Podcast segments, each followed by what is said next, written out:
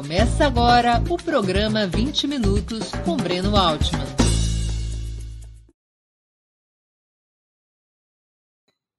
Bom dia. Hoje é 3 de maio de 2022. Está começando mais uma edição do programa 20 Minutos Análise. De repente, a Venezuela sumiu do noticiário. Não sei se vocês repararam a catástrofe econômica, social e política anunciada com ampla frequência por veículos de comunicação contrários ao chavismo, cedeu lugar a um silêncio quase absoluto. O principal motivo talvez seja o fracasso da Operação Juan Guaidó, o autoproclamado presidente reconhecido pelos Estados Unidos e seus aliados, em mais uma tentativa de derrubar na mão grande o governo Nicolás Maduro. O personagem no qual a direita mundial e até alguns setores ditos de esquerda apostou suas fichas atualmente se encontra desmoralizado, acusado de corrupção por seus próprios pares, sem mandato parlamentar e isolado dentro da própria oposição antichavista. Aos poucos, Guaidó foi sendo abandonado por seus patrocinadores dentro e fora da Venezuela. Mas essa não é a única razão de Caracas estar aparentemente fora do radar dos grandes grupos de comunicação.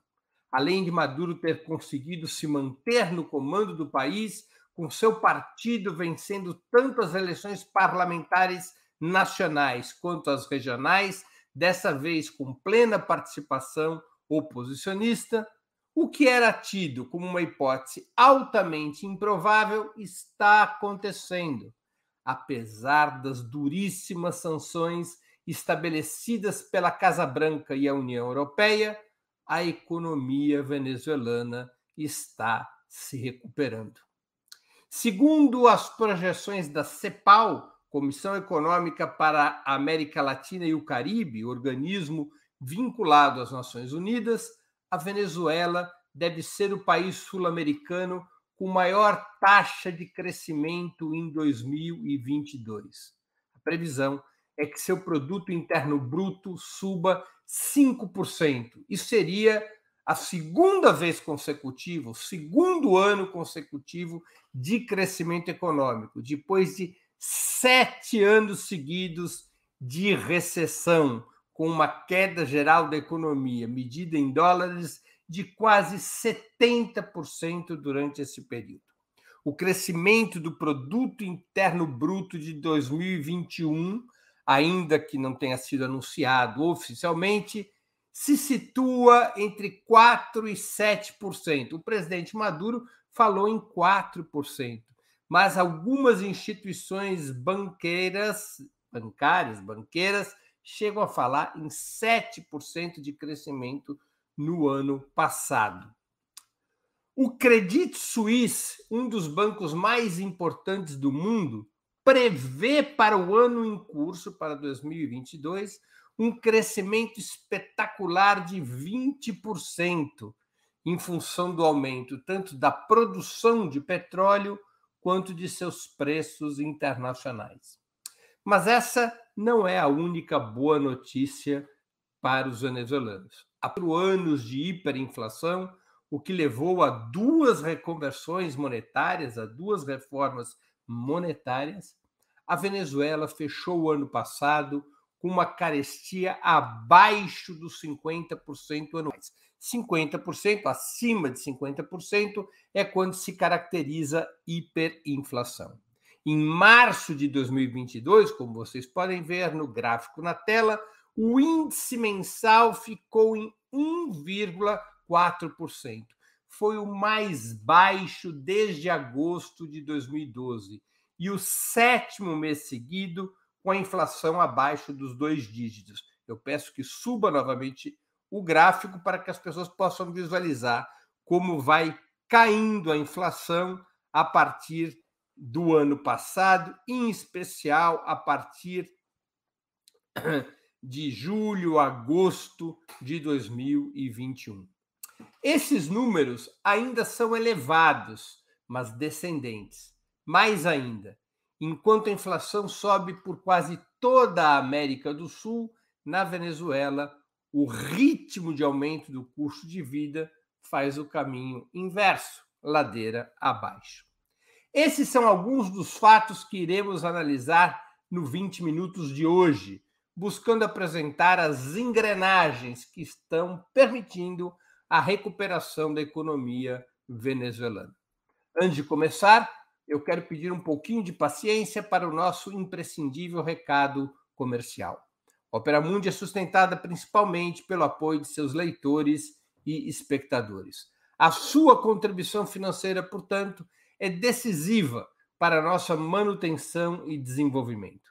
Há cinco formas possíveis de contribuição. A primeira delas, você pode se tornar assinante solidário de Opera Mundi em nosso site, com uma colaboração mensal permanente. Basta acessar o endereço operamundi.com.br barra apoio. Vou repetir, operamundi.com.br barra apoio. Segunda forma de contribuição, você pode se tornar membro pagante de nosso canal no YouTube.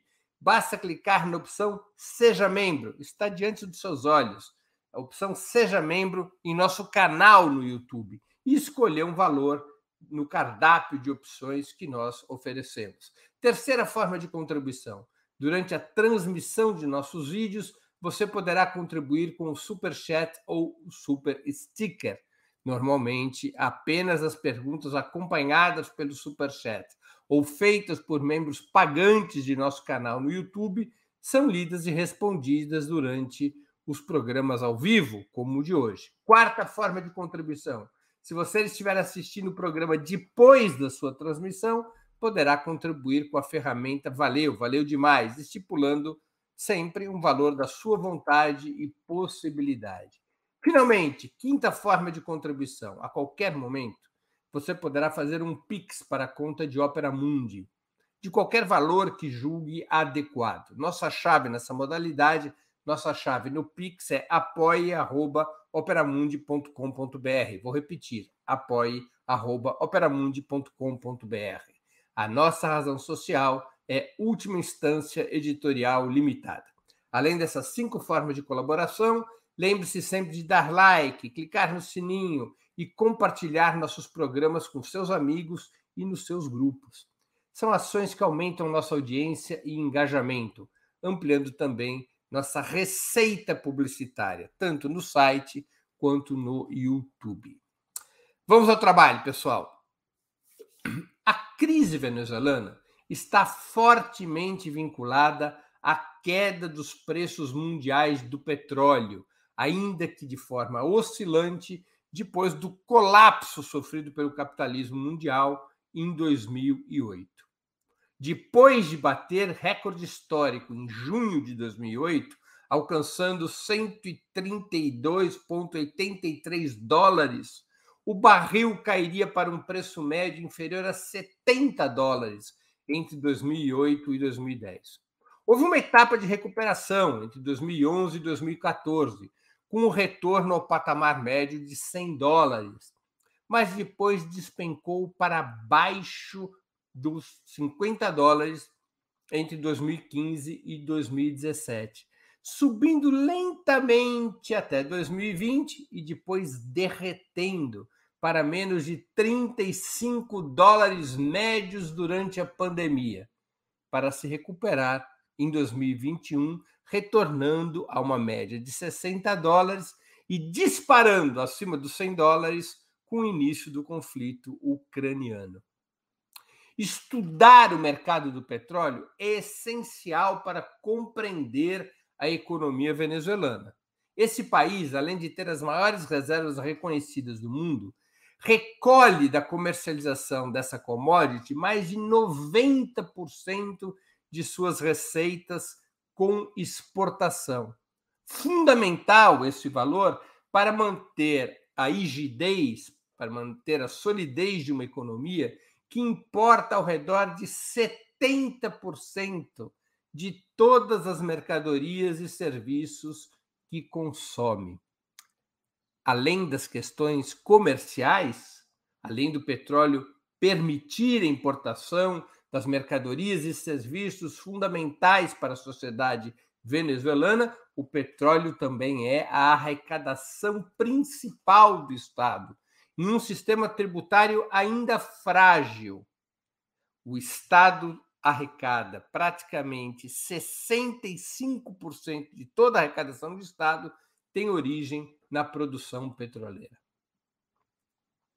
Mais ou menos no mesmo período da segunda queda dos, dos preços do barril, do petróleo, entre 2014 e 2015, começaram as sanções aplicadas pelos Estados Unidos, ainda durante o governo Barack Obama. Essas sanções seriam agravadas por Donald Trump a partir de 2017 e, mais rigorosamente ainda, a partir de 2019, praticamente asfixiando os fluxos financeiros do país, além de congelar quase todos os seus ativos, depósitos financeiros, reservas em ouro, refinarias no exterior.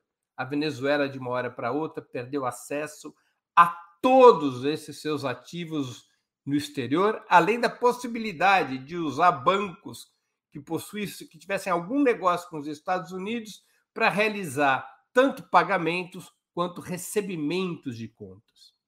Formou-se assim a tempestade perfeita, crise, além do tombo provocado pela oscilação negativa nos preços do petróleo, com reflexos duríssimos sobre a capacidade de importação e abastecimento interno e com a evasão apocalíptica sobre a arrecadação tributária, a Venezuela se viu às voltas também com um bloqueio que impedia o pagamento e recebimento de contas, a obtenção de crédito, o acesso a bens fundamentais e assim por diante.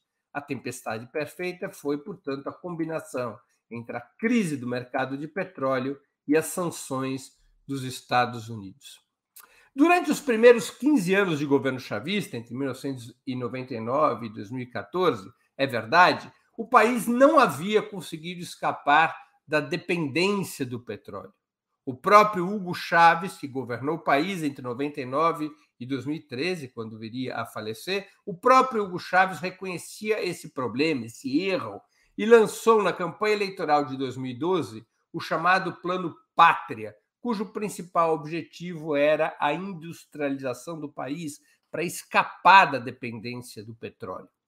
Os obstáculos para este objetivo, no entanto, sempre foram imensos. A burguesia interna praticamente tinha abandonado o país logo nos primeiros anos da chamada Revolução Bolivariana, retirando boa parte de seus capitais. Por isso mesmo, o governo se viu obrigado, em 2003, a estabelecer o controle e a centralização do câmbio para impedir a fuga dos capitais para que pudesse sair com seus dólares, não bastava a burguesia venezuelana uma ordem bancária. Seria necessária uma autorização do Banco Central.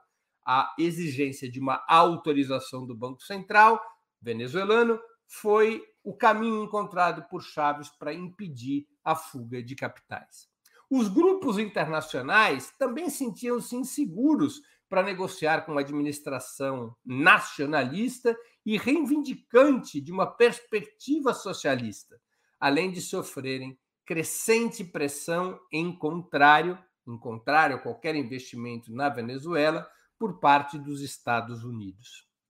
A dinâmica político-eleitoral, outra questão, a dinâmica político-eleitoral, sob permanente tensão golpista, obrigava o governo a destinar quase todo o lucro petroleiro para gigantescos programas sociais, além da modernização militar.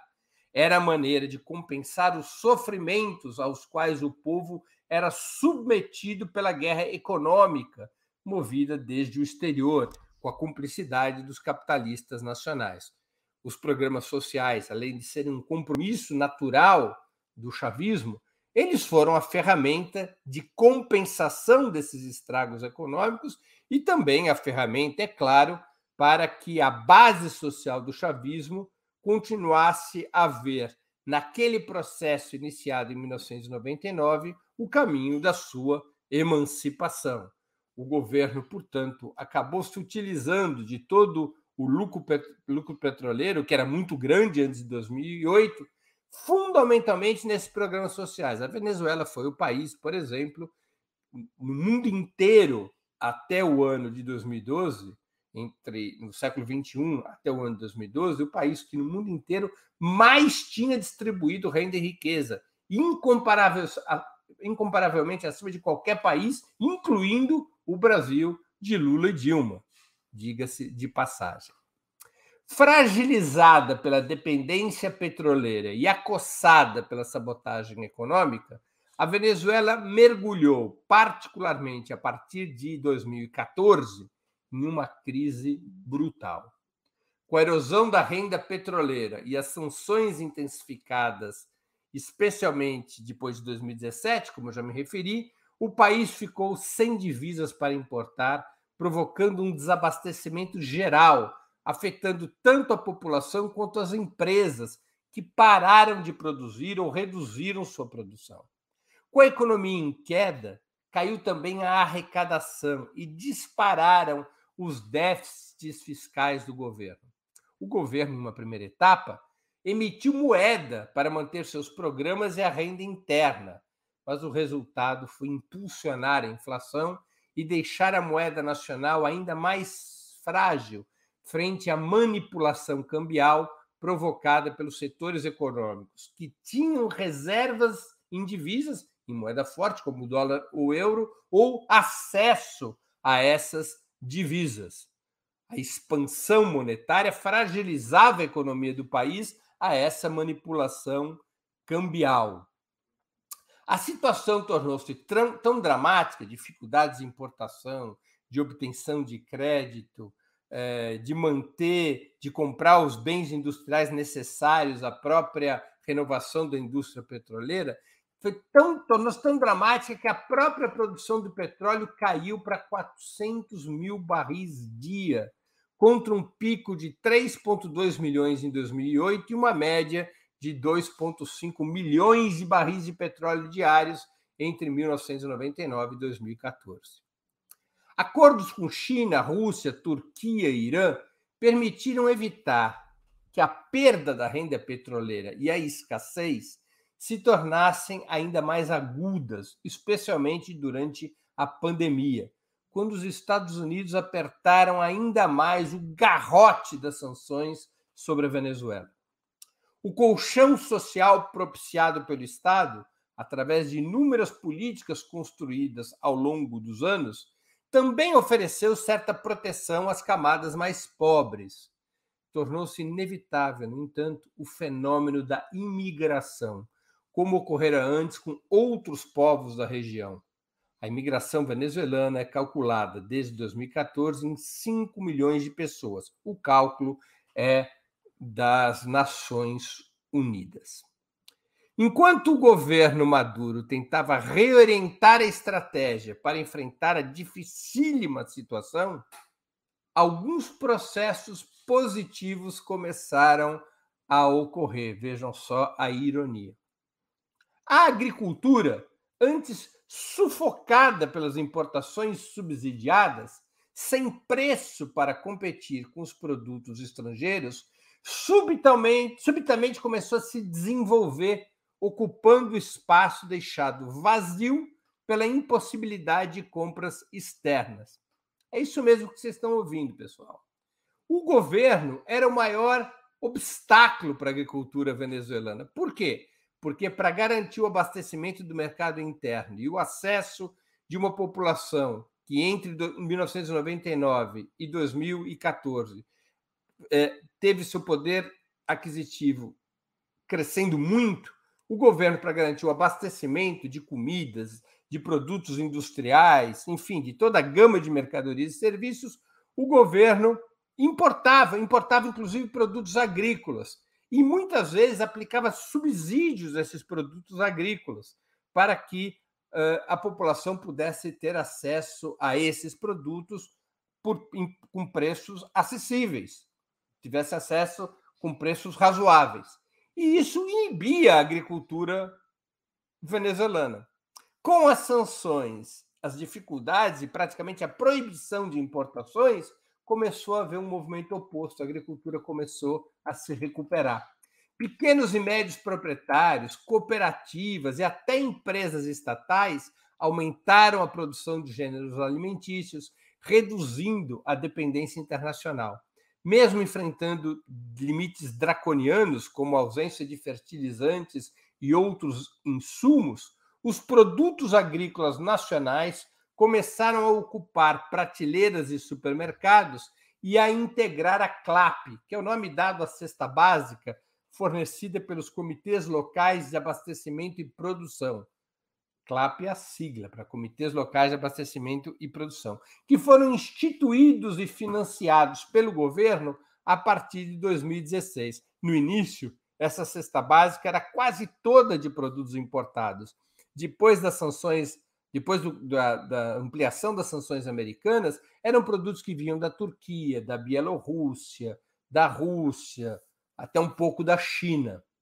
Mas com a recuperação da agricultura a partir eh, de 2017, 2018, os produtos agrícolas nacionais começaram a ocupar parte desta oferta da CLAP. A CLAP é muito importante para a agricultura é, para o abastecimento do país. Ela atinge praticamente 70% da população venezuelana. É uma boa, é uma cesta básica mensal entrega, entregue por essas estruturas de organização popular e de combate à escassez, os CLAPs, esses comitês locais de, de abastecimento e produção. Foi aumentando, portanto, o, o percentual de produtos dessa cesta de origem nacional. Estou aqui me referindo especialmente aos produtos agrícolas ou agropecuários. O presidente Maduro, então, atento a outras experiências históricas e estudando o desenvolvimento da agricultura venezuelana, operou uma mudança paulatina da política econômica, que viria a se consolidar entre 2020 e 2021, já com a economia sob a direção da vice-presidenta do país, Delcy Rodrigues. Delcy Rodrigues acumula hoje a vice-presidência executiva da Venezuela com o Ministério da Economia e Finanças. Em uma entrevista no início de 2021, Maduro iria comparar as medidas que estava adotando com a NEP soviética, adotada por Lenin em 1921, logo depois da vitória na Guerra Civil que consolidou a Revolução Russa, Maduro compararia as medidas que estava adotando com a NEP soviética e com as reformas chinesas. Qual era a lógica de tanto da NEP soviética quanto das reformas chinesas e também a lógica que Maduro reivindica para sua própria política econômica, um reequilíbrio da relação entre Estado e mercado. Basicamente, o que o governo venezuelano passou a fazer foi, através de vários instrumentos, reduzir o controle sobre o fluxo de capitais interno e externo, ao mesmo tempo em que revertia as políticas fiscal e monetária expansionistas que anteriormente foram aplicadas sem maior resultado. O que quer dizer política fiscal e monetária expansionista? Quer dizer mais gastos do governo e mais emissão de moeda e de dívida, já que o governo vivia uma situação de queda brutal da sua arrecadação. Numa etapa inicial, essa foi a política seguida por Caracas, que não deu certo. Maduro muda esta política para oferecer um maior espaço ao mercado, ao capital privado, para tentar enfrentar emergencialmente os problemas da economia venezuelana. Nós poderíamos resumir em cinco pontos a política econômica que se consolida, especialmente a partir de 2020. Primeiro ponto: fim do controle e da centralização cambial, após 15 anos de restrições severas, como eu já disse, com o objetivo de impedir a fuga de capitais. Os bancos passaram a receber depósitos e a conceder créditos em dólares. Com as empresas comerciais liberadas para importar sem passar pelo Banco Central. Acabou a fila de autorizações para importações. as empresas que conseguissem obter dólares, ou porque seus donos tinham dólares no exterior, ou porque tinham dólares guardados no colchão, a chamada importação door to door. Você manda um funcionário comprar produtos em outro país os produtos passam pela alfândega sem trâmites de importação. Ou porque essas empresas conseguiam créditos em dólar com os próprios bancos venezuelanos, essas empresas passaram a estar liberadas para importar. Isso praticamente extinguiu com cenários de escassez.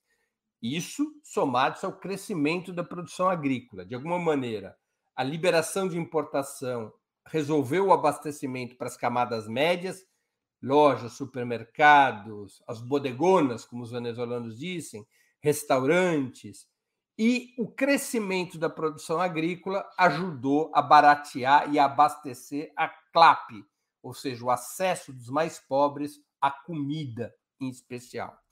Além de ter resolvido o cenário de escassez, o fim do controle e da centralização cambial também permitiu a multiplicação de lojas e outros estabelecimentos comerciais geradores de emprego. Passou a ser uma fonte de emprego.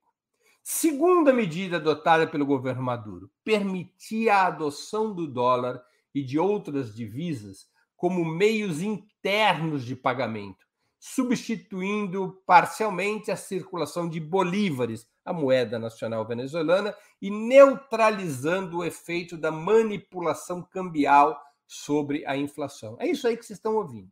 O governo permitiu que tudo fosse pago em dólar. Se você vai num restaurante na Venezuela, você pode pagar em dólar.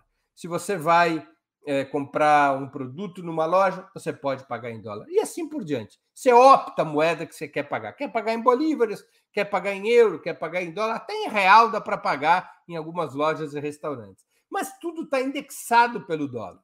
Então houve a tendência das pessoas passarem a utilizar dólar.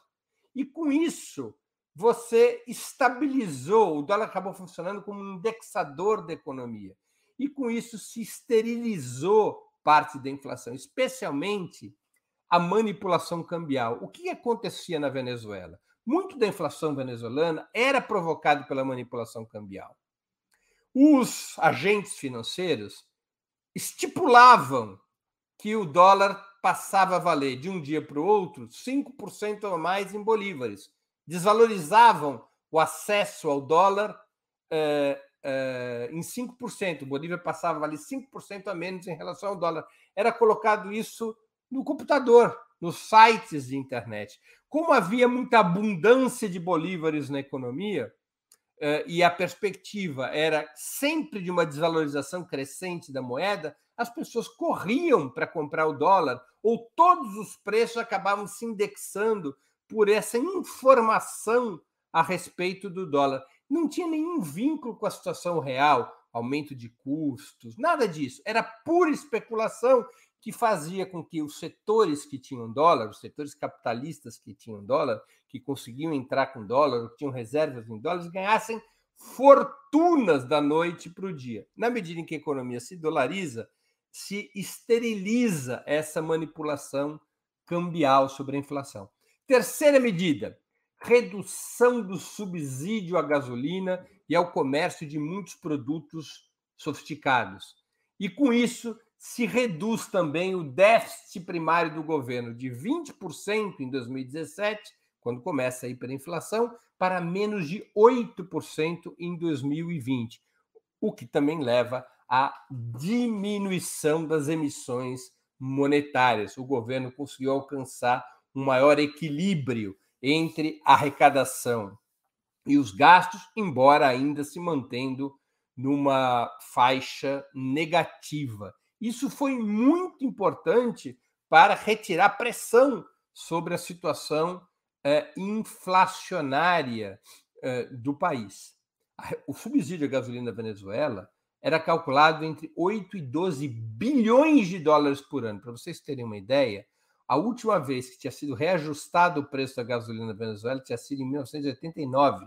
A Venezuela já estava, quando o preço do petróleo, é o preço da gasolina é reajustado em 2020, a Venezuela estava há 31 anos sem aumento da gasolina.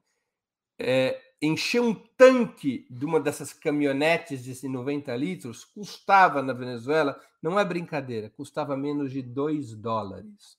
É como se você pudesse encher um tanque de 90 litros aqui no Brasil por 10 reais.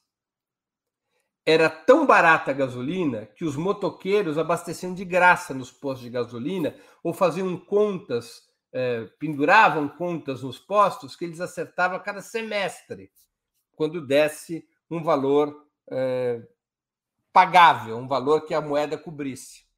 Então, o governo reduziu muito o subsídio à gasolina e a outros e ao comércio de outros produtos. E também cortou a dimensão de certos programas sociais, ajudado por uma tragédia.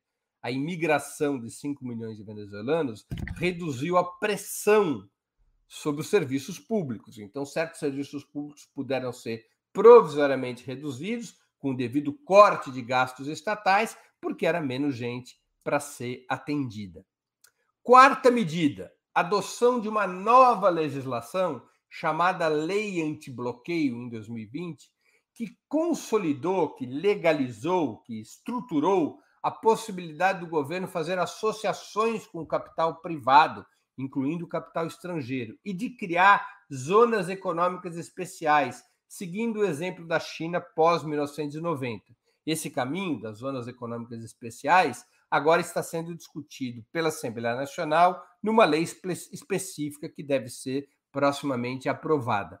Esta política, a política anti-bloqueio, a política de abrir para associações com capital, eh, apesar das sanções, permitiu atrair novos investidores. E esses novos investidores permitiram a paulatina recuperação da indústria petroleira da Venezuela.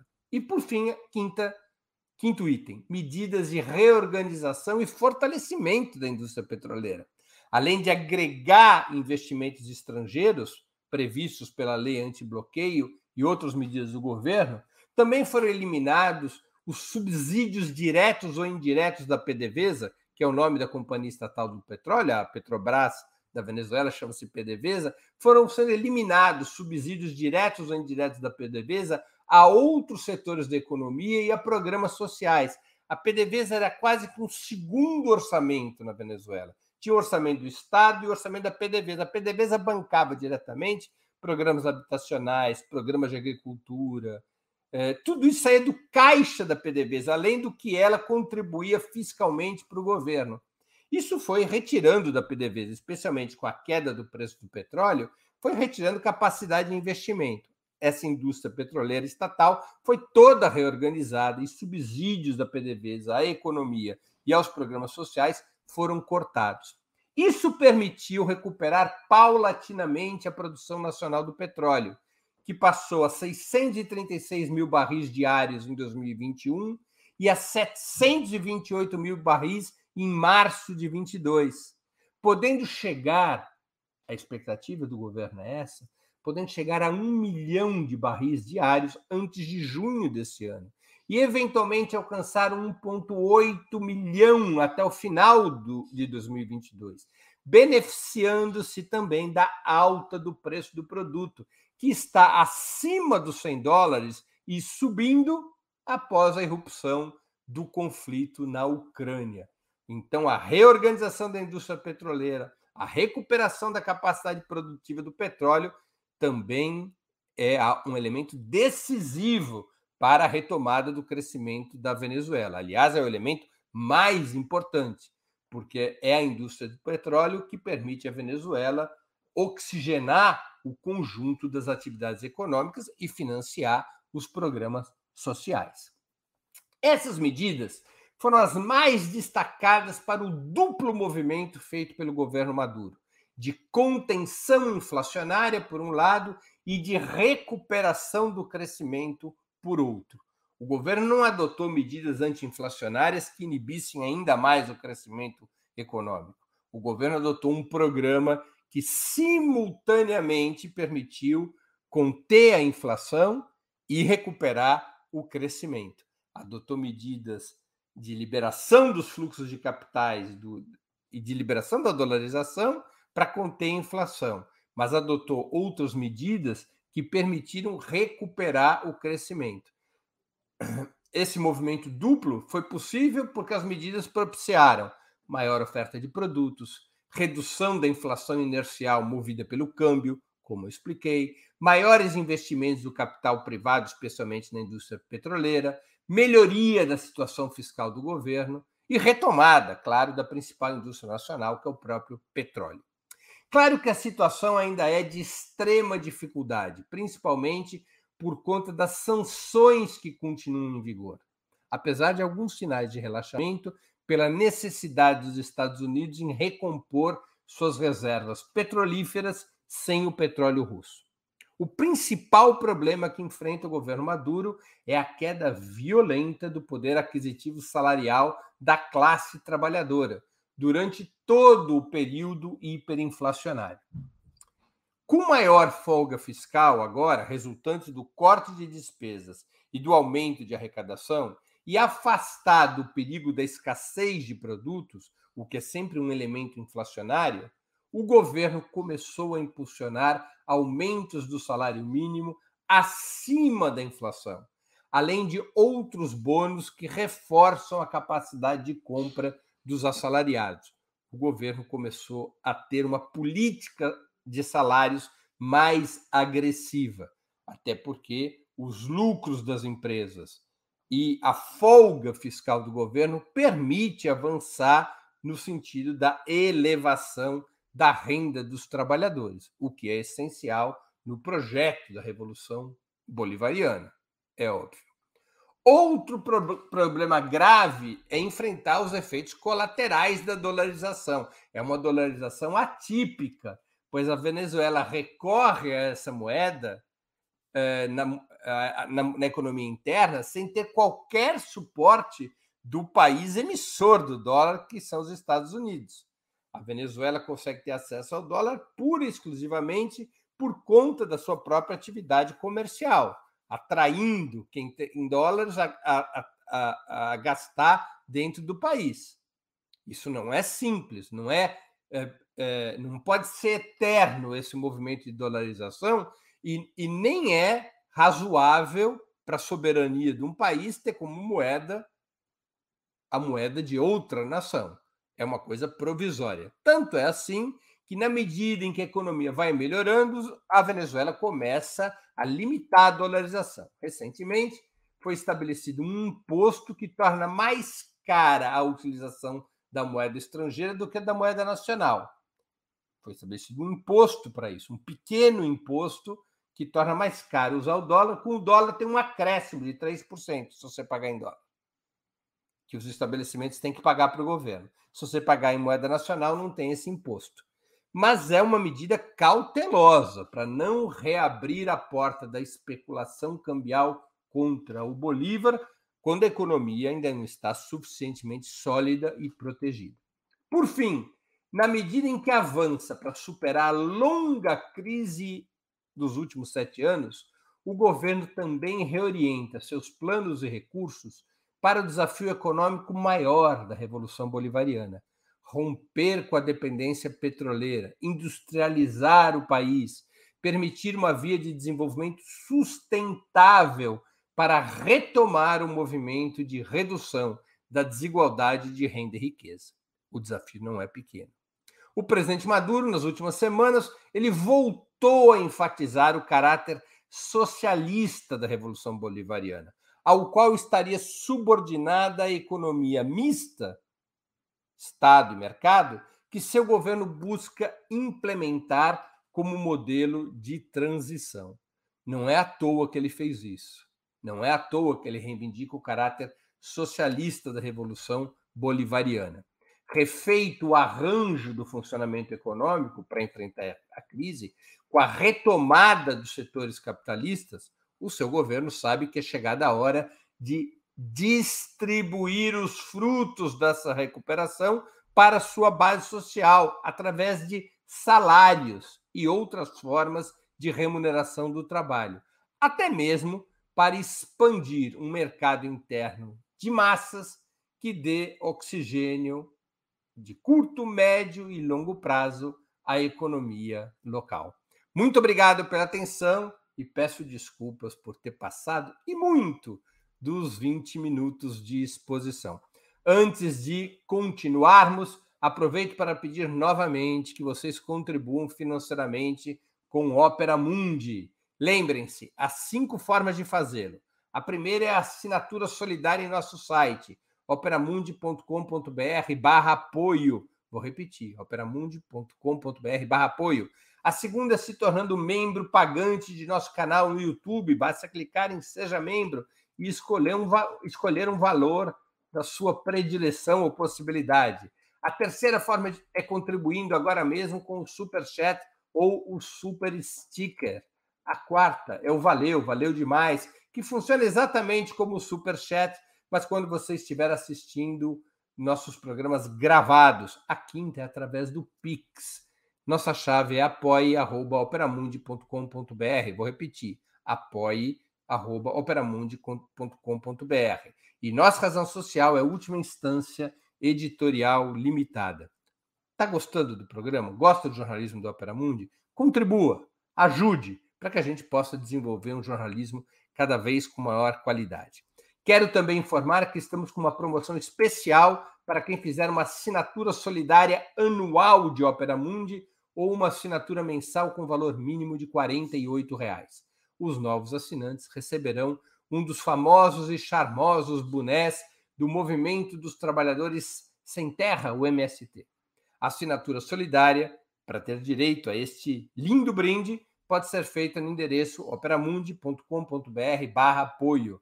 Vou repetir, operamundi.com.br barra apoio. Pessoal, saco vazio não para de pé. A contribuição de vocês é muito importante, por menor que seja. Nós vivemos e avançamos em função desta contribuição. A contribuição é um ato militante em favor da imprensa independente, mesmo que se só possa pagar um pequeno valor, ajude o desenvolvimento do jornalismo praticado por Opera Mundi. E lembre-se sempre de uma coisa: a única forma é, real de se combater fake news é o jornalismo de qualidade, como Opera Mundi tenta oferecer todos os dias. Vamos às perguntas. O Américo Machado, que contribuiu com 10 reais eh, no Super Chat, ele pergunta: vamos aqui a questão do Américo Machado. Breno, qual a tática da Venezuela para ficar fora do SWIFT em parceria com a China e qual o nível de parceria militar com a Rússia? O Comitê Popular de Luta, Casa Forte, Recife abraça vocês e eu abraço o Comitê Popular de Luta Casa Forte de Recife. É, olha, Américo, bom, são questões diferentes. Né? A parceria militar com a Rússia é muito importante, já antiga. Ela se inicia depois do golpe de 2002 contra o então presidente Chaves. Depois que o presidente Chaves é derrubado e retoma o poder, ele reforma as Forças Armadas venezuelanas e para de se apoiar uh, em suprimentos e armas fornecidas pelos Estados Unidos e pelo Ocidente ele começa a ter um acordo comercial militar privilegiado com os russos. As primeiras aquisições estratégicas que o Chaves faz foram do Sukhoi, os aviões militares fornecidos por Moscou.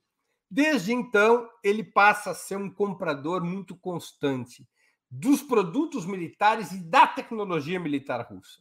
Podemos dizer claramente que a Rússia é hoje o principal provedor, o principal fornecedor de armas de tecnologia militar para a Venezuela. Isso foi decisivo na reforma militar da Venezuela, para que as Forças Armadas da Venezuela não tivessem qualquer dependência em relação aos Estados Unidos, seu inimigo uh, potencial, seu inimigo real, mais do que potencial. Sobre o SWIFT, isso é uma conversa complexa. É, primeiro, porque eu acho que o desmonte do SWIFT não é algo simples, mesmo para China e Rússia especialmente para a China. O SWIFT, pessoal, é um sistema, é um acordo interbancário, não é um acordo governamental, é um acordo interbancário que, que é o que garante que as pessoas possam pagar e receber contas no mundo inteiro. É o sistema que permite a emissão do, da de uma ordem de pagamento do Brasil para para a Argentina, da Argentina para a França, da França para o Brasil, do Brasil para a China, da China para a Rússia e assim por diante. Tá? É um, um protocolo é, institucional e tecnológico entre os bancos que permite o fluxo mundial de pagamentos. A China é muito comprometida com o SWIFT, assim como todos os demais países, mas pelo tamanho da economia chinesa, é muito comprometida. A situação da Venezuela está relativamente simples, porque a conta de, de capitais da Venezuela e mesmo os seus gastos correntes são muito mais simples do que a China, até em função das sanções. Né? O que a Venezuela exporta? Exporta petróleo. Ela importa um monte de coisa. Aí sim dificulta, está fora do sistema financeiro, como está hoje por conta das sanções. Agora, até se construir um sistema fora do SWIFT, vai chão. É o, é, é o projeto da Aliança Sino-Russa, ao qual se integraria Venezuela e outros países, mesmo países que não têm um alinhamento ideológico com a China, alguns deles podem se integrar a esse sistema porque é, é, eventualmente é vantajoso é, até para escapar da pressão norte-americana, que detém o controle do dólar, mas ainda vai chão até que esse sistema possa vigorar. A Venezuela participa de alguns acordos eh, extramonetários que acabam permitindo fluxos de pagamento fora do SWIFT, por exemplo. A Venezuela participa da ALBA, juntamente com Cuba, com Bolívia e mais alguns países, em que as, as contas internas desse bloco, ou seja, é, o pagamento do petróleo venezuelano por Cuba, o pagamento de serviços médicos de Cuba pela Venezuela e assim por diante, não é feita integralmente em, em divisas, não é feita em moeda, é feita por uma espécie de moeda contábil do bloco, sem que haja necessidade de passar pelo SWIFT, pelo sistema bancário. Mas é algo ainda muito marginal. Né? Eu não consigo ver como uma solução de curto prazo. É, por mais que eu, que eu busco informações diferentes do que essa. A conclusão que eu tenho, em função do que eu tenho lido e acompanhado, é um assunto que é, particularmente me interessa. Eu, eu acredito que é um longo processo até se criar um sistema financeiro paralelo ao SWIFT paralelo e integrado, para que não se, não se esteja excluído do fluxo de, de financeiro com o Ocidente. O Fabrício Neves contribui com o Superchat. Fabrício, agradeço muito. Breno, quais consequências que esse quadro econômico venezuelano pode ter para a economia latino-americana? Olha, Fabrício, pode ter consequências bem importantes, não é? Porque a Venezuela passou sete anos com a sua economia caindo, caindo, caindo, caindo, caindo. Isso tinha incidência sobre a média do crescimento econômico da América Latina. A Venezuela é a quarta economia da América do Sul, né? O Brasil é a primeira, a Argentina é a segunda, a Colômbia é a terceira, logo atrás da Argentina, e a Venezuela é a quarta. A Venezuela ela chegou a ter momentos em que ela teve à frente da Colômbia e quase encostando na Argentina. Depende muito do preço do petróleo. Vai ver só o PIB da Venezuela em 2022. Como eu disse no início do programa, o Credito Suíço acha que a economia venezuelana pode crescer 20% esse ano. E se o preço do petróleo continua subindo, ela vai subindo junto. Porque a Venezuela é uma grande exportadora de petróleo e, disso depende sua economia. Né? Uh, então, se a economia venezuelana ela começa a crescer, ela ajuda a empurrar para cima a taxa de crescimento da América Latina. Veja só no caso brasileiro, se a economia venezuelana continuar crescendo tão acima da economia brasileira, a economia venezuelana está calculada pela CEPAL em crescer 5%. A brasileira em crescer, acho que 1,5%. Ou nem isso, acho que 1,5% pela CEPAL. Então, três vezes a taxa de crescimento venezuelana em relação à brasileira. O que, que isso significa? Significa que a economia venezuelana ela vai ter mais recursos. Ao ter mais recursos, ela precisa de mais produtos. Como a Venezuela não produz tudo que necessita internamente, ao contrário, é uma grande importadora, o Brasil vai ser beneficiado pelo crescimento da economia venezuelana. Mais produtos brasileiros poderão ser vendidos à Venezuela. O Brasil sempre teve superávit comercial com a Venezuela. E essa, essa diferença de taxa de crescimento entre a Venezuela e o Brasil continuará beneficiando o Brasil. Por isso é, também sob esse ponto de vista, é uma estupidez a política eh, do cavernícola, a política do Bolsonaro em relação à Venezuela. A Venezuela é uma fonte de prosperidade para a economia brasileira e não uma fonte de problemas. Exatamente, porque sempre que a economia venezuelana cresce, ela compra mais do Brasil. É, outra pergunta. É, Daniel Cruz e Souza. Breno, o que você tem a dizer sobre o comentário da ex-presidente Dilma sobre o chavismo haver feito uma opção pelos militares e não pela democracia em um programa 20 minutos anterior? Daniel, não foi exatamente essa a citação ou a, ou a frase da presidenta Dilma. Se minha memória não me trai, ela disse que o chavismo fez uma, uma opção pelos militares e não pela organização popular. Ela não, nunca quis dizer, penso eu, de que a Venezuela estava fora da democracia.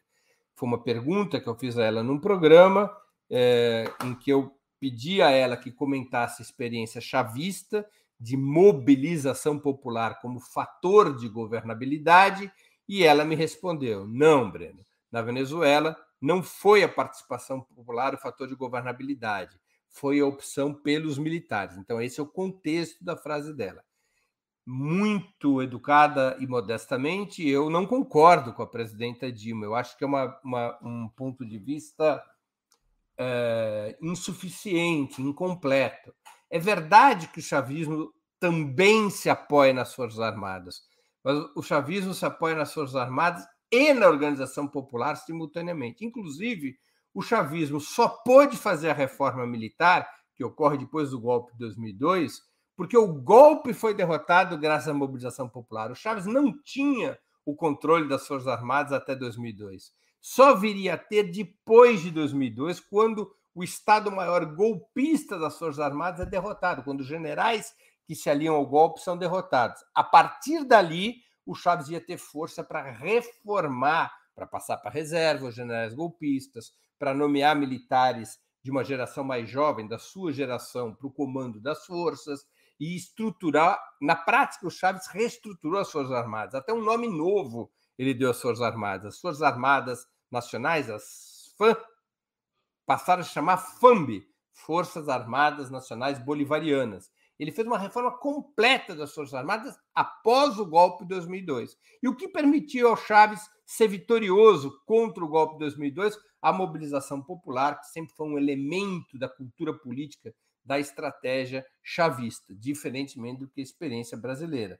Na experiência brasileira, a mobilização popular não foi um fator essencial de governabilidade, como sabemos, ainda que isso seja tema para uma outra conversa e não para o programa de hoje. Então, é assim que eu me situaria sobre o comentário da ex-presidenta Dilma Rousseff. É, Adriana Rodrigues pergunta: teria indicação de algum livro para entender a Venezuela atual? Olha, Adriana, tem um pequeno livro, um pouco desatualizado, porque foi escrito em 2016, é, que permite entender essa história da Venezuela. Esse livro é da Fundação Perseu Abramo, é, precisaria entrar no site da, da, da Fundação Perseu Abramo, e foi escrito por Max Altman, que não coincidentemente é meu pai. É, antes de falecer, ele concluiu o livro, nos últimos dias, antes de morrer, ele termina o prefácio do livro ele era uma pessoa que estudava e conhecia muito Venezuela, era uma pessoa muito próxima do presidente Chávez, do presidente Maduro, e ele escreve um pequeno livro sobre a Venezuela numa coleção de livros que a Fundação Perseu Abramo tem. Então, se você entrar na Fundação Perseu Abramo, no site da Fundação, e procurar Venezuela, Max Altman ali no site, eu nem me lembro direito o nome do livro, você vai achar esse livrinho. É um bom livro para ter um primeiro contato com a, com a, com a história e com a realidade venezuelana. A Célia Lacerda pergunta: China e Rússia continuam a dar suporte à Venezuela nesse processo de recuperação interna? Sim, muito suporte. Muito suporte. Sem a China e a Rússia, a Venezuela teria tido muitas dificuldades para passar por esse período duríssimo que, que, que houve entre 2014 e 2022. Muitas dificuldades. Né? A China é a principal uh, fornecedora de crédito para para a Venezuela, e a Rússia é uma fornecedora de muitos produtos também, além do suporte militar. Né? Não é o suficiente para manter a economia venezuelana, mas é uma base de apoio bastante relevante essa, essa associação com a China e com a Rússia. Mas não é só com a China e com a Rússia. A Venezuela tem é, relações muito sólidas com o Irã, com a Turquia, com a Bielorrússia e com outros países com os quais a Venezuela tem ou relações de complementaridade, porque a Venezuela exporta petróleo e esses outros países importam petróleo, então, ou relações de complementaridade, ou relações de convivência também por conta do petróleo, por serem países parceiros do petróleo, como é o caso do Irã. A Venezuela e o Irã estão entre os países fundadores da OPEP, né, da Organização dos Países Exportadores do Petróleo, na sigla em português. Né? O Júlio Menezes pergunta: o Banco dos BRICS, alternativa ao BIS, está vinculado aos FIPS ou ao SWIFT ou aos dois? Está vinculado. O Banco dos BRICS, ele ainda não atingiu sua fase final de maturação, né, Júlio? Como qualquer banco institucional, ele tem relações com todos os sistemas institucionais. Ele não é um sistema é, exclusivo de uma ou outra guarnição institucional. Né? Mas o Banco dos BRICS ele ainda está num estágio de maturação relativamente baixo se comparado com os instrumentos que você citou, o Banco Interamericano, o Banco, o, o Banco Mundial, enfim, com o sistema BIS. Pessoal, com isso, estamos aqui chegando a uma hora de programa.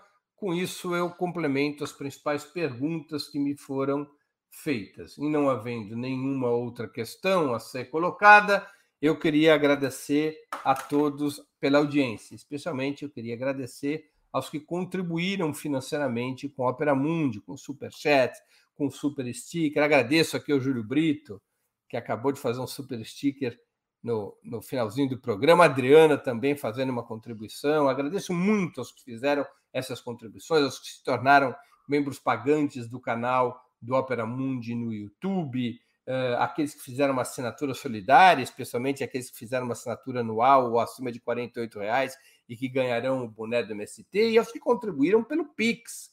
Nossa chave apoia.operamundi.com.br. Eu quero agradecer realmente a todos, porque sem vocês esse programa nosso não faria sentido e não seria possível. Um grande abraço a todos e a todas. Para assistir novamente esse programa e a outras edições dos programas 20 Minutos, se inscreva no canal do Opera Mundi no YouTube. Curta e compartilhe nossos vídeos, deixe seus comentários. O jornalismo de Opera Mundi é mantido com o seu apoio. Faça uma assinatura solidária em www.operamundi.com.br. Com um pequeno valor mensal, você nos ajuda no desenvolvimento de um jornalismo independente e de qualidade. Obrigado pela audiência e até a próxima.